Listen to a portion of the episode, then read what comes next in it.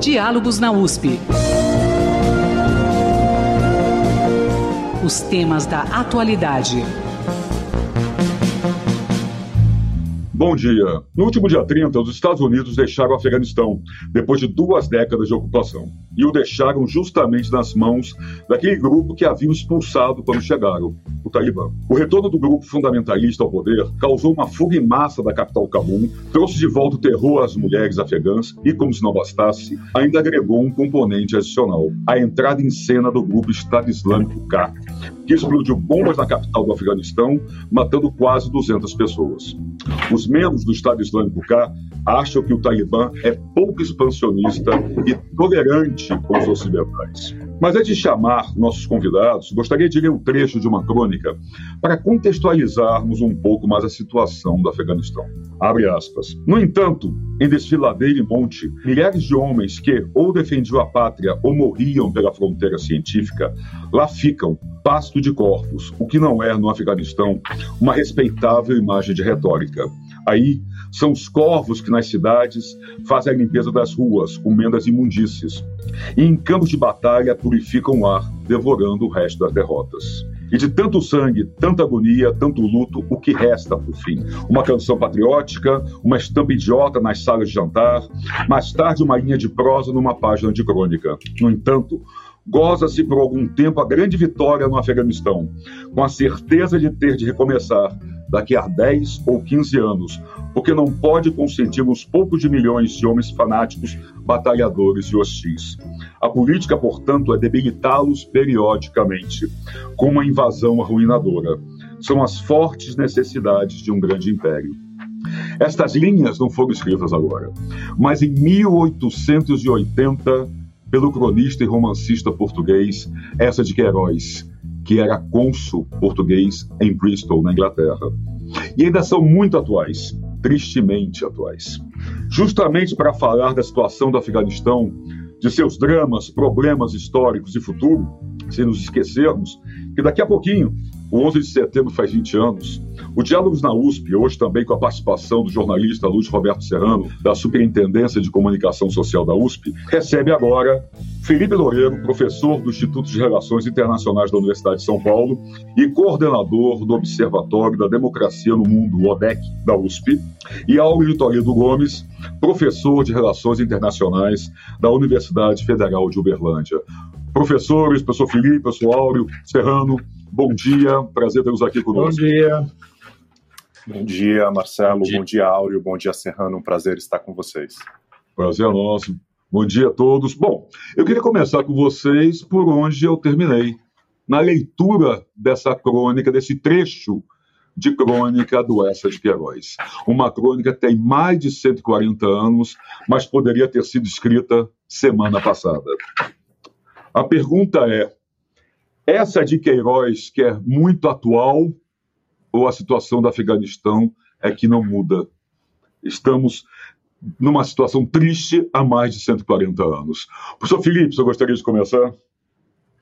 Com certeza, eu acho que há muitas continuidades na situação do Afeganistão, inclusive a alcunha né, do Afeganistão como um cemitério de impérios trouxe profundas dificuldades para o Império Britânico. Na verdade, a região era disputa né, entre o Império Britânico Londres e a Rússia, no contexto uhum. do final do século XIX, início do século XX. Que é que vai ser... a dessa, né?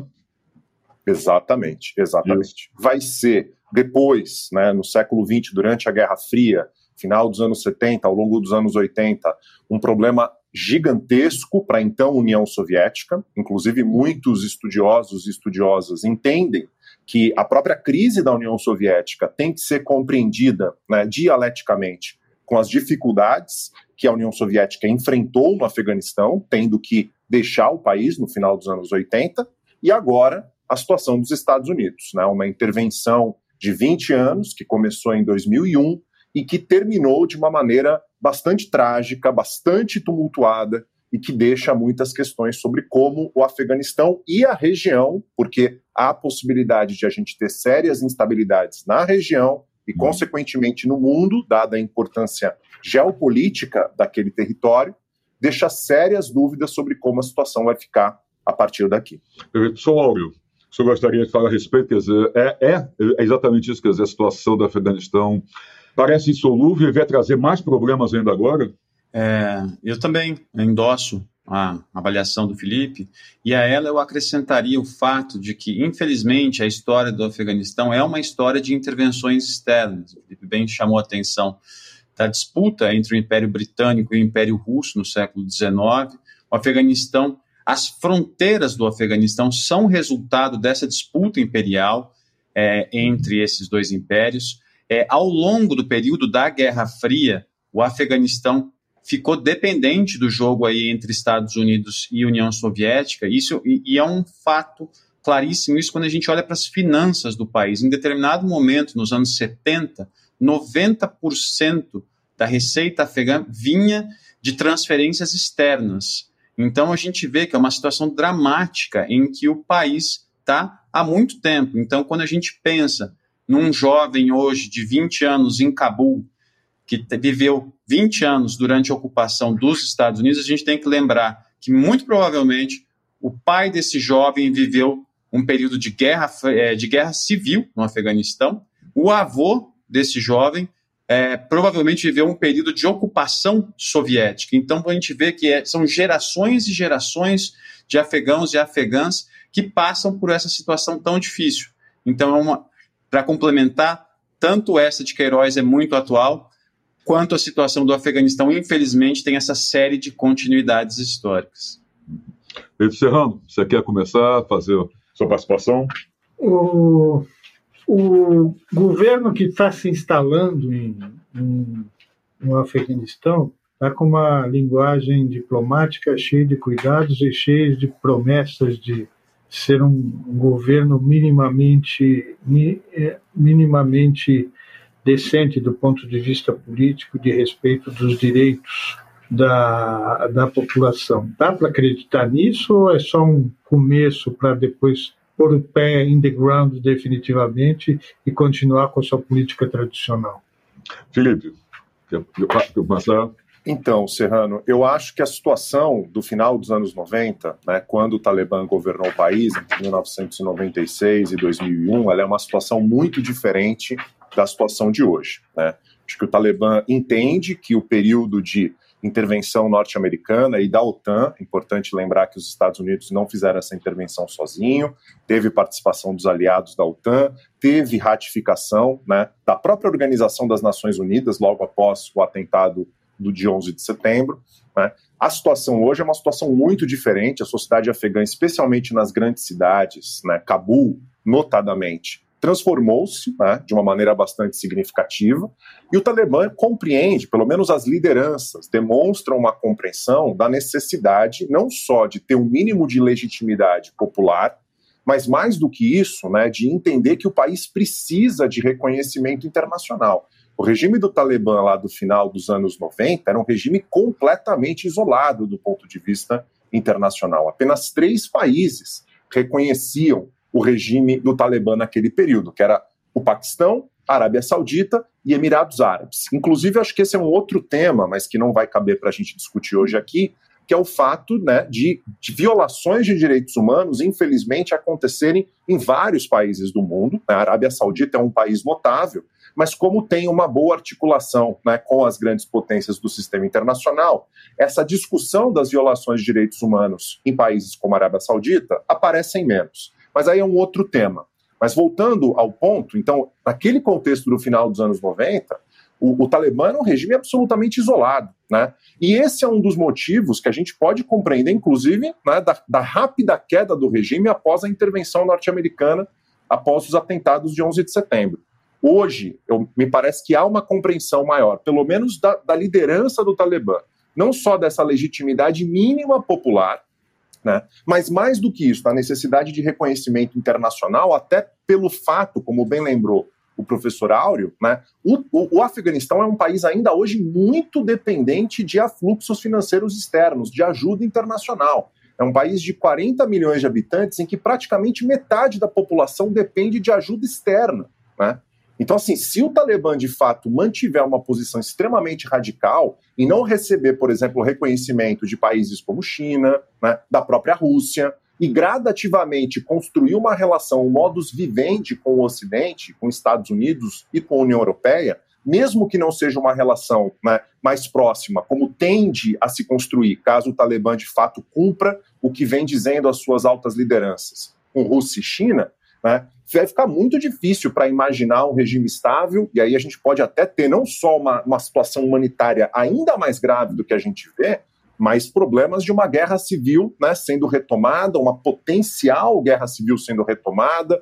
Né? Então, apesar de a gente poder dizer que ainda é muito cedo para tirar conclusões, me parece que os dois momentos são distintos e o regime do final dos anos 90 eu acho que dificilmente vai ser reproduzido ipsis literis no contexto que a gente está vivendo hoje. Você concorda, pessoal? É isso? Quer dizer, o Talibã vai ter que se repaginar, se a gente pode falar assim, se quiser ter uma aceitação da comunidade internacional, mais do que só esses três países que o professor Felipe mencionou lá atrás, nos anos 90? Acho que sim. Eu acho que a avaliação está correta. A, a, essa vai ser a questão chave agora para o futuro de qualquer governo talibã. Ele vai precisar do reconhecimento internacional, que o reconhecimento internacional, além de dar legitimidade para o regime, ele vai permitir que investimentos diretos estrangeiros cheguem ao país. Então, em termos sistêmicos do sistema internacional, acho que há incentivos para uma moderação do governo do Talibã. Ainda mais agora, se a gente acrescentar a isso toda essa discussão sobre o terrorismo, sobre a atuação do Estado Islâmico cá na região. Essa é uma outra agenda que pode trazer suporte ao governo do Talibã, porque o Estado Islâmico e o Estado Islâmico cá são odiados pelos Estados Unidos, pela Rússia, pela China, pelo governo do Paquistão, pelo, o, pelo Talibã. Enfim, isso seria um ponto, seria uma agenda importante para o governo do Talibã. Agora, a grande questão vai ser qual vai ser o estatuto do Islã para o governo do Talibã. Eu chamo a atenção disso porque entre 96 e 2001, a, a questão, por exemplo, das violações de direitos humanos contra mulheres e minorias étnicas foi muito, digamos, uma vitrine do governo do Talibã para mostrar para uma audiência doméstica que ele estava reislamizando o país. E eu digo isso porque outros pontos, por exemplo, o, os aportes que o governo do Talibã em 96 e 2001 teve da economia da droga, o, o Talibã faz parte de uma cadeia internacional, ele não é o único responsável, mas, por exemplo, o uso de entorpecentes é algo proibido no Islã. E isso eles passaram ao largo. Agora, para a audiência doméstica, os éditos feitos contra mulheres, contra minorias étnicas, eram a vitrine. Olha, nós estamos nos esforçando para reislamizar o país. Então, a minha grande preocupação é se vai acontecer isso novamente, porque há um, todo um pragmatismo internacional, mas como é que vai ser com relação às mulheres? Eu acho que o Felipe foi num ponto central eu acho que um dos futuros do Afeganistão pode ser um futuro muito semelhante ao da Arábia Saudita, em que é um regime que comete abusos e violências contra minorias, contra mulheres, mas a gente sabe muito pouco, porque ele tem alinhamentos estratégicos internacionais que impedem qualquer tipo de discussão mais aprofundada sobre isso. É, nesse Quanto caso, de, não, só, só uma coisa, Não, em cima disso, comentar, quer dizer, é, como a coisa ainda está mal parada e o discurso muitas vezes não acompanha a ação. Vimos aquele músico no interior sendo assassinado, um músico folclórico sendo assassinado. A apresentação constrangedora para nós, pela nossa visão, na televisão a, afegã, tendo atrás o, o apresentador, acho que o jornalista, e tendo atrás dois talibãs com metralhadora na mão. Quer dizer, a situação não é tão, é, digamos assim, ainda tão homogênea, tão tranquila, não vai ser tão, tão cedo. Mas, mas quer continuar, Serrano? Por favor, queria só mencionar isso, para nós podermos ir, porque eu queria só emendar e você já coloca a sua, saber se tem algum grande vencedor dessa história, se existem vencedores ou se, na verdade, são vários derrotados, né? principalmente a população civil afegã. Aí a gente pode emendar com a pergunta que o Serrano quer fazer também. Pode colocar, Serrano. Não, eu queria saber se vocês têm noção de quanto da população normalmente você falaria que foi beneficiado pela presença dos Estados Unidos em termos. Mas eu não vou falar foi beneficiado, porque a gente não sabe uhum. se foi beneficiado ou não. conviveu com práticas uh, um pouco mais uh, democráticas em relação às mulheres, ensino, etc. E quantos ficaram fora disso? Por isso pode ser determinante de qual uma prática vai permanecer, vai prevalecer. Né?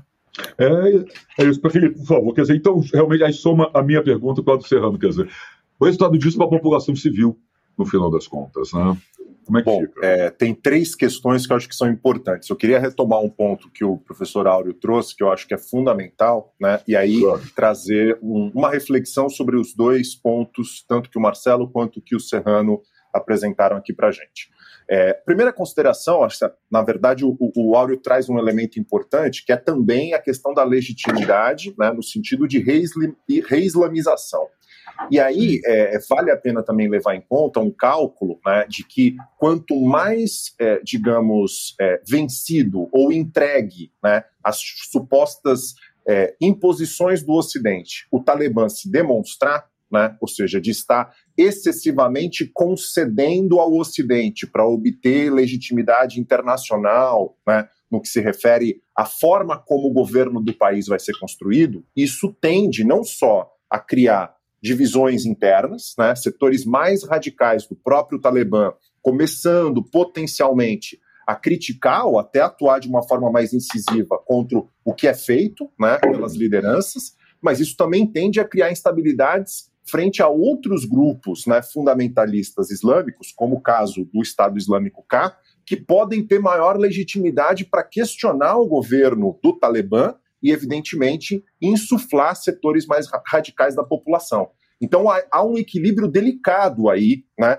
de ao mesmo tempo criar um governo que passe essa percepção de que há um respeito à Sharia, tal como a Sharia é interpretada né, por setores do próprio Talibã, há diversas interpretações né, uhum. sobre essa lei islâmica, a chamada lei islâmica, a jurisprudência islâmica, mas, por um outro lado, equilibrar isso, né, para não perder excessivamente os radicais ou não criar instabilidade interna, mas também equilibrar isso com a necessidade de reconhecimento internacional para a própria viabilidade do país. Né? Então, isso vai ser um equilíbrio difícil e a gente ainda não sabe o formato desse governo, se de fato o governo vai trazer elementos mais heterogêneos. Né? A gente não tem ainda informações da característica do futuro governo do Talibã. Então, isso está em aberto.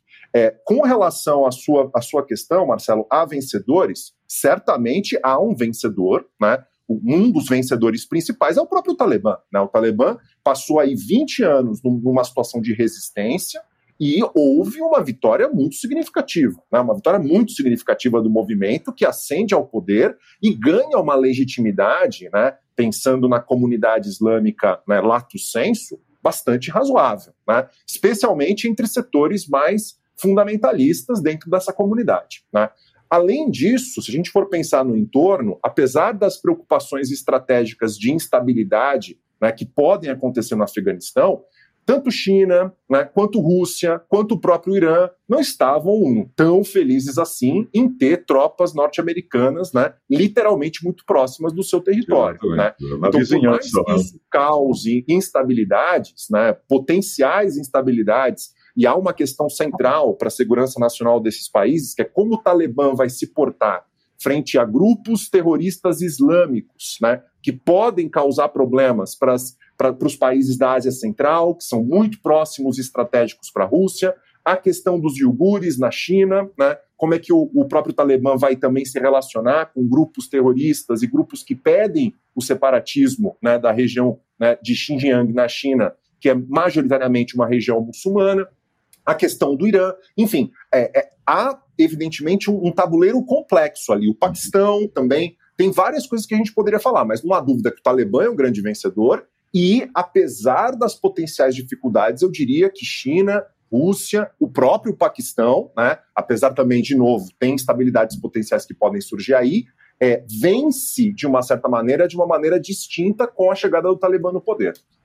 Agora, com relação ao, ao ponto que o, que o Serrano trouxe, né, É, se a gente olha, por exemplo, para dados de escolarização, né, de, de, participação da população em idade escolar em escolas durante esses 20 anos, houve um aumento muito significativo de taxa de matrícula. Né? É um período em que, de fato, há uma incorporação, especialmente nas grandes e médias cidades, né, de setores razoáveis da população a um sistema escolar contínuo, mulheres de fato, e não apenas, eu diria, mulheres de alta renda, mas né, setores urbanos, mulheres que vivem em regiões urbanas tiveram maior acesso, sem dúvida, né, à educação e oportunidades de trabalho. Né, do ponto de vista de liberdade de imprensa, de novo, principalmente nas grandes cidades, há uma, uma situação muito diferente né, do final dos anos 90, né, há um, um, contexto também de maior crescimento econômico que houve no período, apesar do, da ajuda é, internacional, especialmente em termos de infraestrutura, né, para construir condições sólidas de crescimento para o país, terem ficado muito aquém do que seria necessário nos últimos 20 anos. Então, não há dúvida que houve é, melhorias, e eu diria até a tentativa, apesar de todos os problemas, de instalação de um regime democrático representativo. Né? Construiu-se um regime democrático representativo com muitas dificuldades, muitos problemas, problema de legitimidade, inclusive, e que também tem que ser visto né, como um saldo minimamente positivo dos vários problemas que também existiram durante esses 20 anos de intervenção.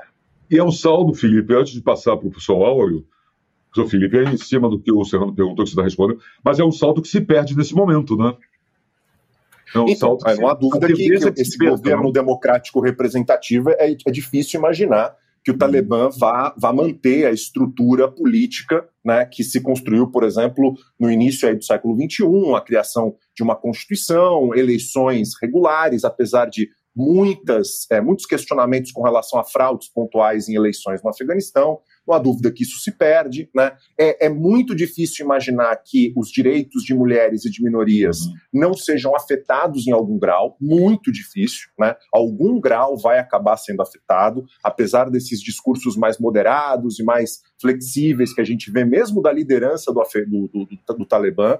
Então, vai, vai se perder. A questão é que a gente não sabe, Marcelo, eu diria, o grau né, do que vai se perder, mas certamente muitas dessas, entre aspas, conquistas, e algumas conquistas efetivamente, vão acabar sendo, é, de fato, perdidas em algum grau daqui para frente. Então, pessoal, é isso. Quer dizer, como o professor Felipe falou, que é o grande vencedor, se a gente pode colocar assim, é o Talibã, mas a população civil pode ser considerada como uma grande derrotada também nessa história? Eu queria acrescentar para o professor Áureo, o, claro. o, o, o, Afeganistão tem muitas riquezas minerais que são, que são ambicionadas pelos países mais desenvolvidos por seus programas de desenvolvimento industrial. E a própria Rússia quer fazer, a própria União Soviética quer passar por ali a, a, a sua rota né, a rota de civilização aquela, né, ali pelo Afeganistão. Então tem esse lado econômico também que é fundamental, será fundamental nessas disputas, não? Não tenha dúvida. Eu acho que então temos um grande vencedor, o Talibã, certamente. Se uma pessoa fosse dormir em 2001 e acordasse só agora em 2021, ela fala, mas não mudou muita coisa aqui não no Afeganistão, porque temos o Talibã de volta. Mas o Talibã foi o grande vencedor. E a população afegã, sem sombra de dúvidas, ela talvez seja a grande perdedora. E eu chamo a atenção disso porque o processo de paz, a construção do processo de paz, eu sempre venho destacando isso. Um processo de paz é a tentativa de construir um futuro. É você dizer para as pessoas envolvidas que, olha, a gente não pode mais se matar, a gente tem que construir juntos um futuro. E para construir isso, a gente tem que dar alternativas para a população. Então, para esses grupos, particularmente grupos armados como o Talibã, é, você tem que mostrar, olha, vocês não vão, vocês vão ter que se desarmar, se desmobilizar, mas a gente vai procurar reintegrá-los à sociedade. No caso do Talibã, isso não foi possível. Né? O Talibã foi excluído do processo, mas a exclusão do Talibã leva consigo a exclusão da maioria Pashtun. Pashtun, quantitativamente, é a maior etnia no Afeganistão. Então, vejam, uma etnia quantitativamente significativa ficou excluída do, do processo.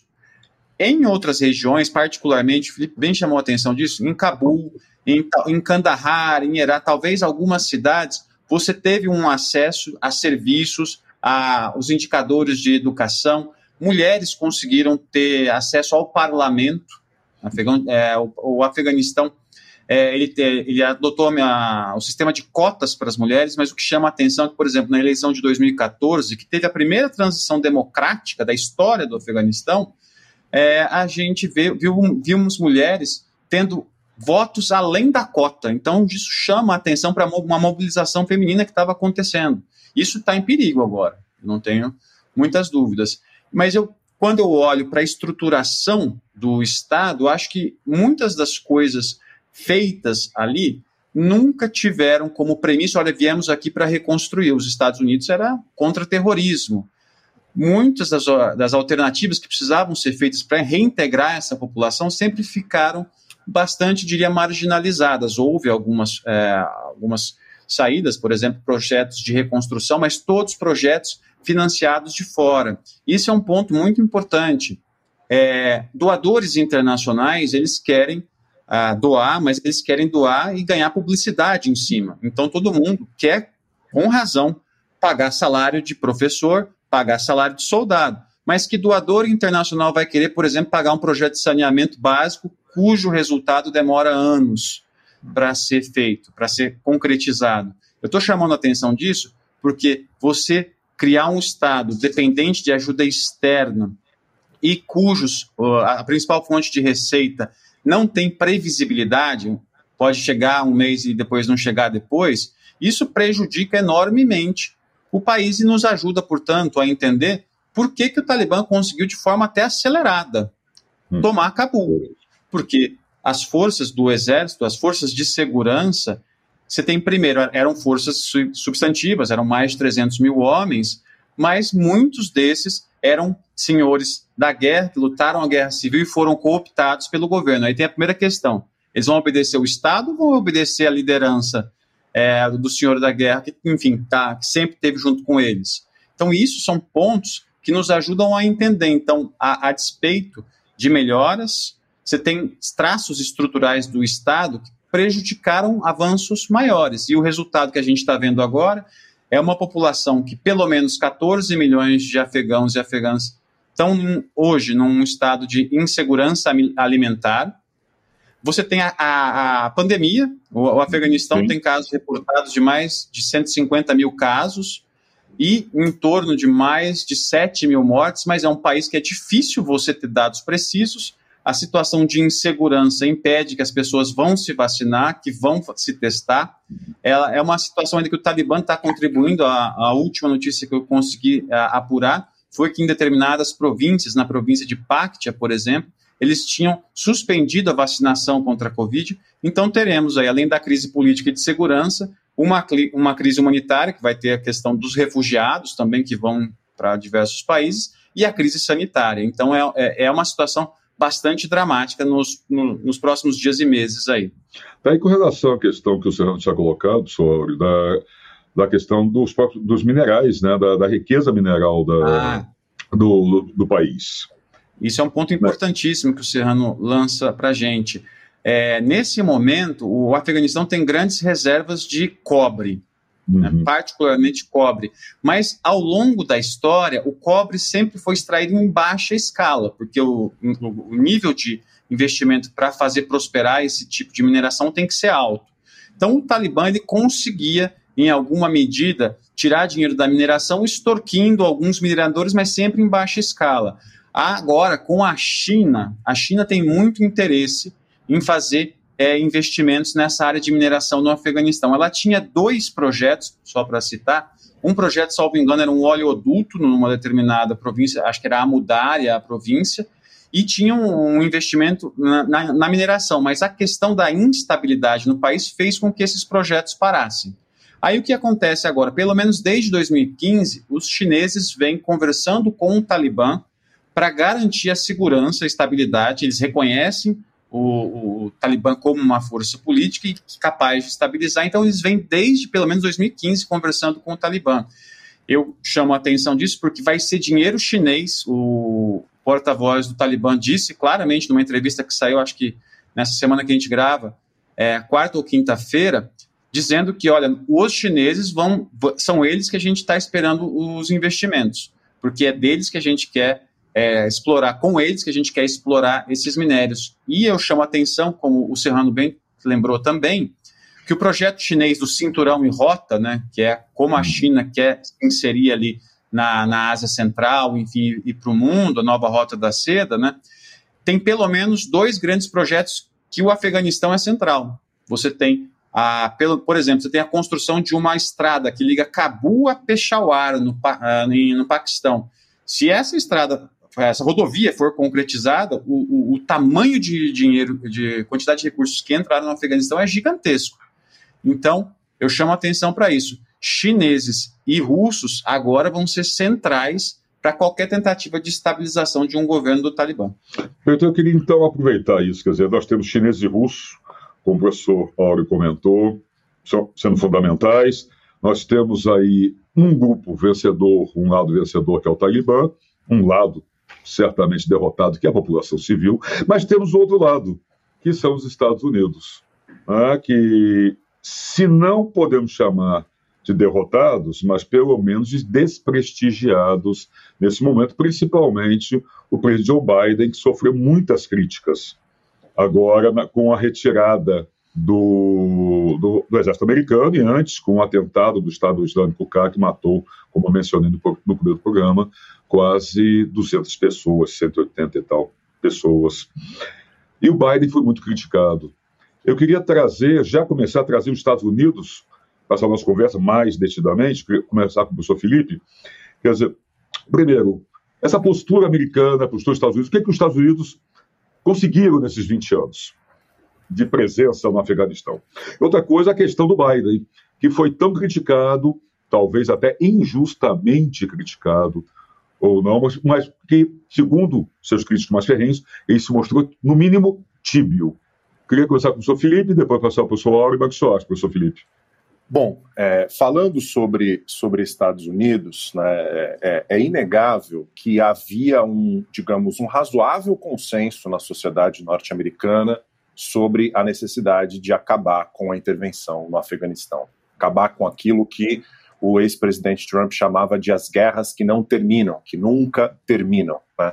havia um, um, consenso bastante significativo e o Biden ele herdou uma situação muito difícil, né? Herdou uma situação de vários erros que foram cometidos pelo governo norte-americano, né? Negligências, né?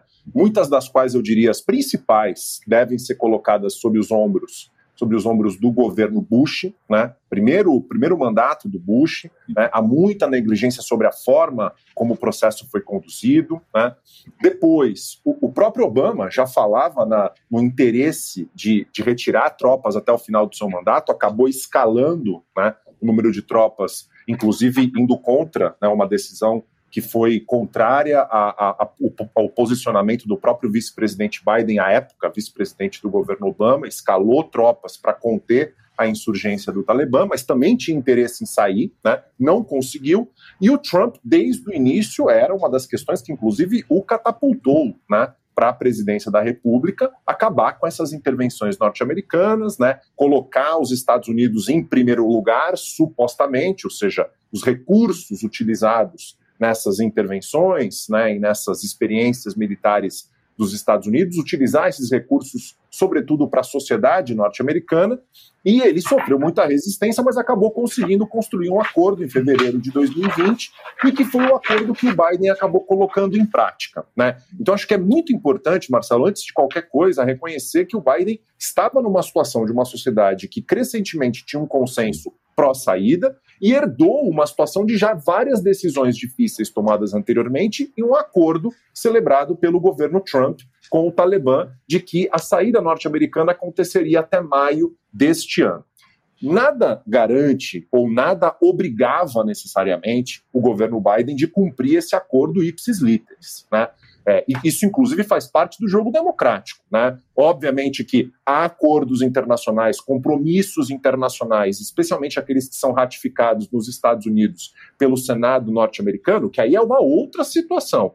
Aqui a gente está falando de um acordo que era um acordo entre o governo Trump né, e o Talibã, que foi feito no Catar, e que, evidentemente, era um acordo de uma administração. Mas, obviamente, o governo Biden tinha condições de modificar alguns aspectos desse acordo, inclusive modificou. Né? Em, um, em um ponto, por exemplo, a retirada das tropas norte-americanas não aconteceu em maio. Né? Biden colocou 11 de setembro deste ano, né, que a gente está às vésperas aí né, dos 20 anos do atentado de 11 de setembro, ele colocou 11 de setembro como limite. Então ele havia uma maleabilidade para fazer alguns tipos de modificação, como o próprio Trump fez, diga-se de passagem, durante o governo dele. Né? O governo Obama fez um acordo com o Irã, envolvendo a União Europeia, envolvendo a Rússia, envolvendo a China, e o governo Trump saiu do acordo com o Irã, com consequências, inclusive, bastante graves né? para a sociedade iraniana e para a evolução da política iraniana. Mas o ponto é, é, me parece que apesar de a gente ter que reconhecer tudo que o Biden herdou, a forma pela qual se deu essa saída parece que foi complicada. Né? O Biden anunciou, Marcelo, a saída dia 14 de abril. Até dia 14 de abril, não se tinha clareza se o Biden iria manter ou não um acordo que havia sido estabelecido pelo governo Trump. No dia 14, ele anunciou que, de fato, os Estados Unidos iriam sair, só que iriam sair até o dia 11 de setembro. Logo depois desse anúncio, o Talibã começou uma escalada.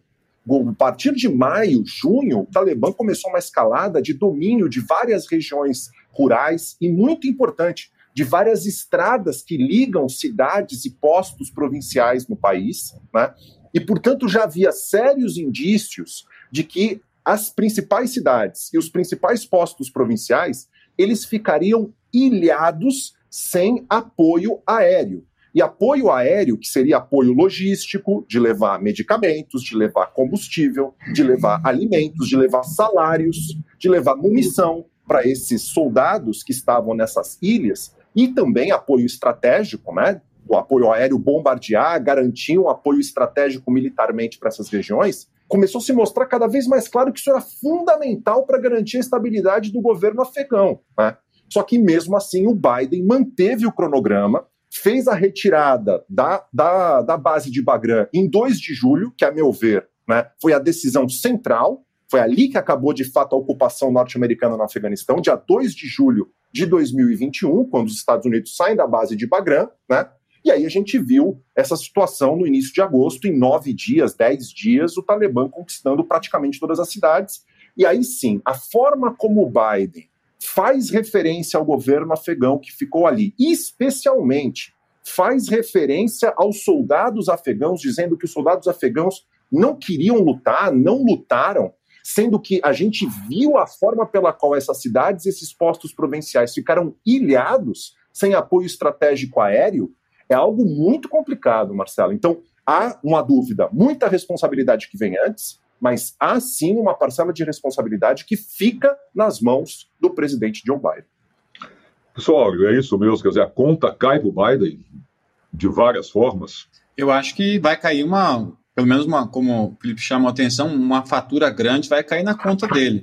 E cairá na conta dele, a isso eu acrescentaria o seguinte: é, nesses, para você pensar uma retirada de tropas, uma série de, enfim, de, de, de etapas precisam ser muito bem analisadas. Então, primeiro, você precisaria Vai, vai, a opção é retirada. Então, vamos primeiro pensar um sistema rápido para proporcionar vistos para os afegãos que vão querer ser evacuados, porque muitos contribuíram com, a, com os norte-americanos no Afeganistão e hoje são alvos do Talibã. Né? A gente viu o caso, sobretudo logo depois que o Talibã chega a Cabul, que vários intérpretes eram procurados nas suas casas para serem, enfim, question, no mínimo questionados. Então, esse é um primeiro ponto. Um segundo ponto, você tem que garantir também um número minimamente suficiente de avião, aviões para retirar as pessoas.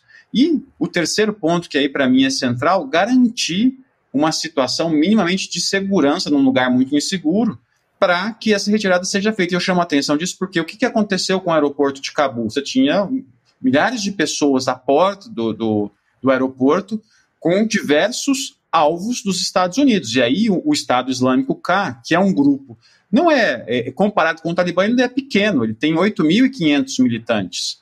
O Talibã tem entre 60 e 80 mil. O Estado Islâmico K, naquela bagunça que virou o aeroporto de Cabul, falou assim: olha, tem vários alvos aqui eu vou escolher um. Então, isso acho que é um, um ponto bastante importante a gente pensar nisso, que essa situação, se o Estado Islâmico cai hoje, muitos dizem, ah, ele pode ser o grande desafio do governo talibã. Eu tenho dúvidas por conta da correlação de forças entre Talibã e Estado Islâmico K. O Estado Islâmico K fez esse atentado porque agora ele estava querendo publicidade, uhum. vai conseguir conseguiu publicidade, pode ser que ele consiga recursos do Estado Islâmico Central agora para suas operações, pode ser que ele consiga recrutamento também, porque agora todo mundo sabe, né, que existe o Estado Islâmico K, que isso surgiu em 2015, mas agora o pessoal está sabendo que ele está lá. Conseguiu a visibilidade agora, né? Explorar, é, ele pode tentar explorar agora o Estado Islâmico K. Se ele quiser desafiar o Talibã, ele vai ter que melhorar a sua correlação de forças, mas talvez aí explorar um pouco as divisões internas do Talibã, como o Felipe chamou a atenção no começo, porque o Talibã, no período de insurgência, ele desenvolveu uma outra, um outro tipo de estrutura organizacional. Ele é uma estrutura policêntrica, então você tem vários centros do, do Talibã na região, porque se você centraliza tudo, com ataque drone, com ataque de míssil teleguiado, se cai na, no, no, centro, você acaba com o, o, grupo. Então, esse é um ponto importante. E só para fechar a, a, minha fala aqui também, quando a gente pensa é, com relação aos Estados Unidos, acho que é o, o único ponto que eu gostaria de acrescentar é quando a gente vê o volume de gastos. Eu vi né, recentemente que, em termos militares, os Estados Unidos gastou 2,3 trilhões de dólares em termos de ajuda externa, foram algo em torno de 3,9, 4 bilhões de dólares. Então você vê a diferença no, no gasto militar e no gasto de ajuda. E o que eu chamo a atenção, esse dinheiro foi para onde? Ele provavelmente é um dinheiro que veio do norte e vai para a conta bancária do norte, porque muitos dos contratados, das empresas contratadas, são empresas dos Estados Unidos. Uma vez eu vi um, um dado que me chamou muita atenção. Para você equipar um soldado americano para ir para o front, se eu não me equivoco, a, o uniforme, a arma, tudo que ele precisa, aquela, aquelas figuras que a gente vê nos filmes, custa 17 mil dólares um. Você imagina quanto é que vai, vai ser pago para mandar um 14 mil soldados, que durante muito tempo foi o que teve lá. Enfim. Eu só queria fazer uma observação sobre a retirada, a possibilidade de retirada organizada, na medida em que você dá, começa a dar passaporte para as pessoas que trabalhavam para os Estados Unidos, ou os contractors que foram, foram, foram citados aqui, começam a, a, a se, se retirar, os movimentos começam a ser movimentos voltados para, para a retirada, é lógico que um, que um inimigo e um inimigo tão imiscuído dentro da sociedade, percebe isso e começa a atacar. Tá certo? Eu tô, não estou defendendo o, o, método, não estou defendendo o método, eu me preocupo só não me iludir com certas coisas. Você dá sinais de retirada, alguma forma de organização, o inimigo começa a, a se organizar para ocupar espaço. Então, por isso que eu acho que seria muito difícil ter uma retirada organizada, sob controle, etc., isso é, é, meio, é, é, é, meio impossível de acontecer numa retirada de guerra com o inimigo em ação. Né? Só queria fazer essa observação. Você gostaria de comentar alguma coisa nesse sentido, professor Felipe? É, eu, eu gostaria, eu acho, eu acho que o Serrano tem razão. Né? Uma retirada não é simples ainda num contexto né, de uma insurgência de, de, de, tantos anos, né, e um movimento que é um movimento grande, como, como bem lembrou o Áureo, é um movimento, Talibã tem dezenas de milhares né, de, de, de membros. Né. Ah, o ponto, talvez, é, uma vez reconhecido, e eu acho que aí sim, era muito complicado imaginar, com essa capilaridade, com essa força que o Talibã foi acumulando ao longo desses últimos anos, de fato me parecia muito difícil imaginar que o governo afegão pudesse resistir a isso né, ao longo do tempo. É, acho que aí a gente tem concordância que dificilmente esse governo afegão, né, que foi legitimado e propulsionado pelos Estados Unidos e pelas tropas aliadas dos Estados Unidos, conseguiria se manter né, por muito tempo. O ponto exatamente é que, uma vez que fica claro né, que a, a, ascensão do Talibã está muito mais rápida do que se imaginava e que havia condições, portanto, de um caos se instalar nessa saída, né? ou seja, não criar uma espécie de um buffer aí, né? de, um, de um separador entre a saída e a queda do governo afegão, um separador aí de um ano, seis meses, etc. Quando isso ficou claro, me parece que seria muito importante o Biden ter recuado, né? A leitura que eu faço, e evidentemente aqui né, é, é, posso estar equivocado, mas é que o Biden colocou um peso muito grande na data comemorativa do 11 de setembro, né, dos 20 anos, colocou um peso grande para o que significaria isso em termos de opinião pública doméstica, né? Ele, ele vem construindo aí todo um conjunto de estratégias para tentar minar o trumpismo, especialmente pensando nas midterm elections né, do, do ano que vem, que vão ser cruciais para a política norte-americana.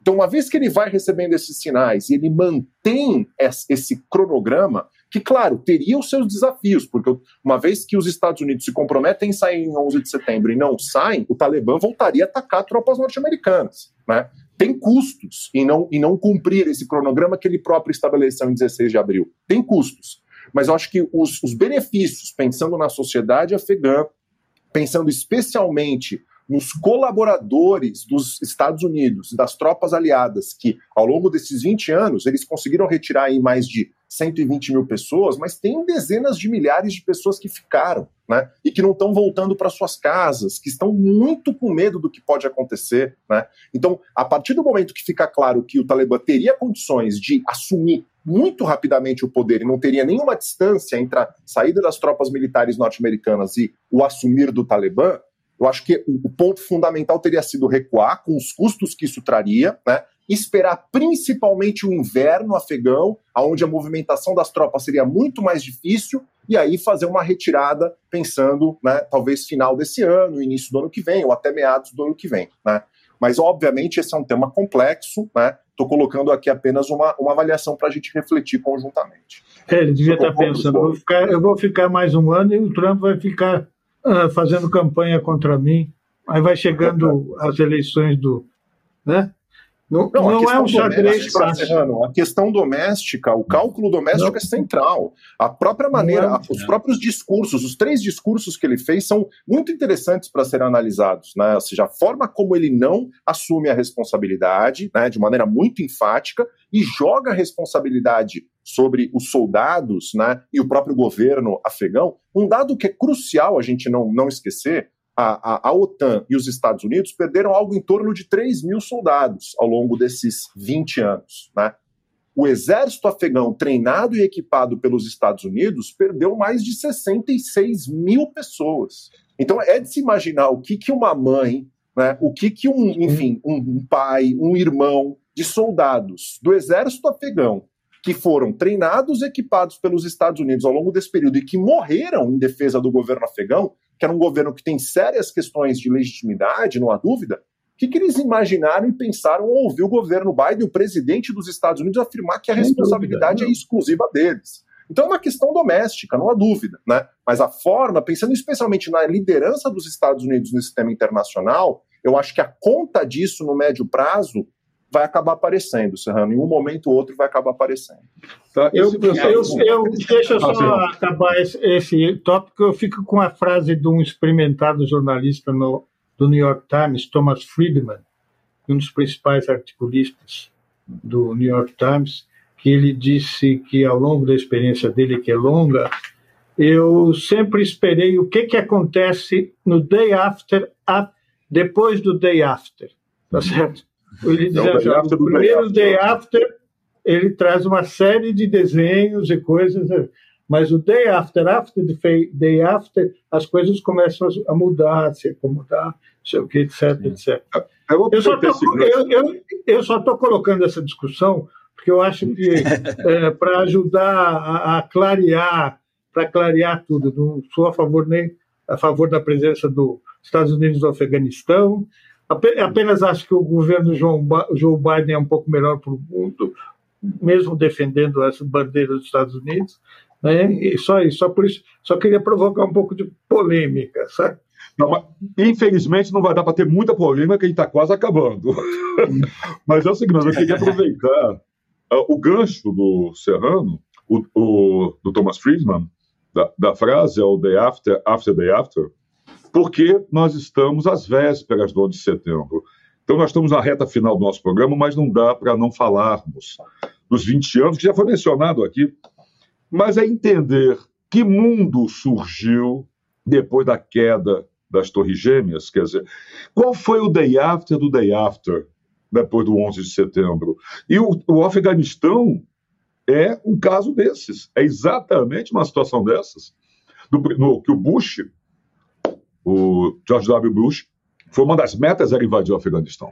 Né? E que mundo temos isso? Quer dizer, uma avaliação, senhores, que não pode ser tão longa como nós gostaríamos, valeria um outro programa só sobre o 11 de setembro, mas uma avaliação dos senhores sobre esse day after do day after, como o Serrano mencionou, do 11 de setembro. 20 anos, daqui a bem pouquinho, e como é que fica? O que ficou? Marcelo, como, como eu, eu falei a última vez, vou dar a oportunidade, está terminando o programa, para o meu colega Áureo poder responder primeiro, e aí o tempo que sobrar eu faço as minhas breves Não, perfeito.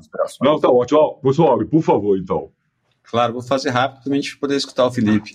Mas o ponto é. Não, a gente tem que se perguntar o seguinte: nós estamos num mundo mais seguro depois do 11 Sim. de setembro? Assumindo que se tratava de uma guerra ao terror e uma guerra ao terror em escala global, o mundo está mais seguro? A gente teve, depois do 11 de setembro, atentados em Londres, em Madrid, nas principais capitais. Não tivemos mais atentados nos Estados Unidos, mas a situação de insegurança internacional me parece que não melhorou.